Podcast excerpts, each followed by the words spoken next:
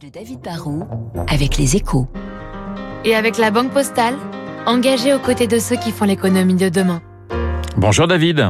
Bonjour Renaud. Depuis des mois, le trafic maritime des conteneurs explosé, mais le vent est peut-être en train de tourner. Oui, on, est sans doute en train de sortir d'une période effectivement euh, exceptionnelle. Euh, avec la crise du Covid qui a perturbé, mais pas arrêté, le, commerce mondial, on a vu euh, la demande pour le transport maritime exploser après les premiers confinements. La demande est repartie en flèche, tellement rapidement que l'on manquait de containers et, de capacité sur, sur les bateaux qui les transportent. Du coup, bah, les prix se sont envolés, ils ont pratiquement été multipliés par 10, ce qui est énorme, et les profits des armateurs ont atteint des, des niveaux absolument historiques. Le, le français CMA CGM, par exemple, a ainsi gagné plus de 16 milliards de dollars l'an dernier et est devenu le groupe tricolore affichant le plus gros profit. Mais le vent, vous avez raison, commence à tourner depuis le début de l'année. Et dans quelle proportion? Bah, En fait, on n'est pas passé d'un seul coup de, de, super vents porteurs à des vents de face absolument terribles. C'est juste qu'après une période folle, on assiste à une forme de, de stabilisation, de, de, retour à la normale. Du coup, depuis le début de l'année, la demande mondiale pour le transport de marchandises par bateau a chuté d'un peu plus de 1%. C'est une inversion de tendance, mais, mais pas un effondrement. L'an dernier, sur la même période, le commerce affichait encore un joli plus 8%. Mais depuis, bah vous le savez, on a eu des ports qui étaient tellement saturés que cela a ralenti les échanges.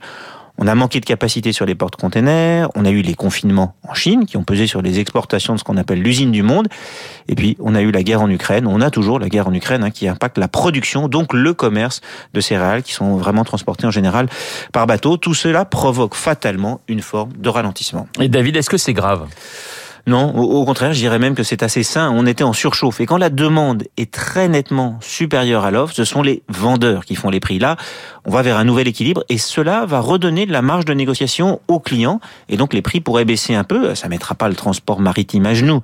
Et ça peut contribuer à ralentir les pressions inflationnistes, qui serait franchement une bonne chose. Sur les trois premiers mois de l'année, CMA, CGM affichent encore quand même plus de 7 milliards de profits. Ils ont triplé sur un an.